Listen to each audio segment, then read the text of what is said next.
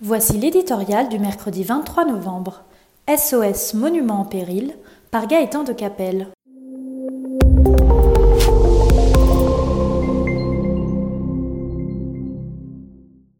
Aura-t-on suffisamment d'électricité cet hiver? Il y a peu, poser cette question paraissait inimaginable. Avec EDF, la France disposait d'un joyau industriel unique au monde. Une entreprise riche à milliards, aux compétences et au savoir-faire incomparables. Sa puissance nucléaire assurait notre souveraineté énergétique à un prix défiant toute concurrence, en respectant avant l'heure toutes les exigences climatiques. De tout cela, il ne reste rien. Un mélange consternant d'errements stratégiques, de mauvaise gestion et de décisions politiques aberrantes a conduit notre champion au bord du gouffre.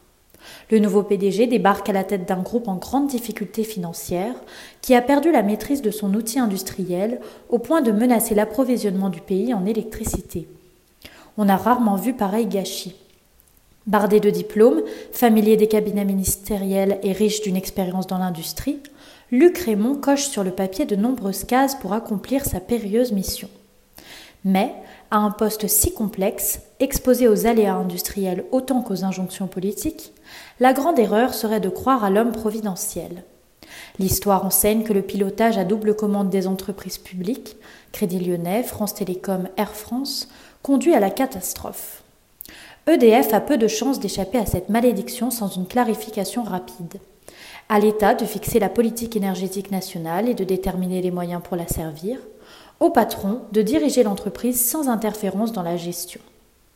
Pour le gouvernement, cela signifie établir d'urgence une feuille de route précise, inscrite dans le marbre de la loi, concernant le nucléaire, au lieu de renvoyer à un discours présidentiel prononcé il y a plusieurs mois. Cela exige aussi de cesser de tordre le bras de la direction pour acheter la paix sociale à prix d'or. Le nouveau PDG, quant à lui, n'a d'autre priorité immédiate que de remettre les centrales en état de marche. Ensuite viendra le temps de la reconstruction, pierre à pierre, de notre monument national en péril.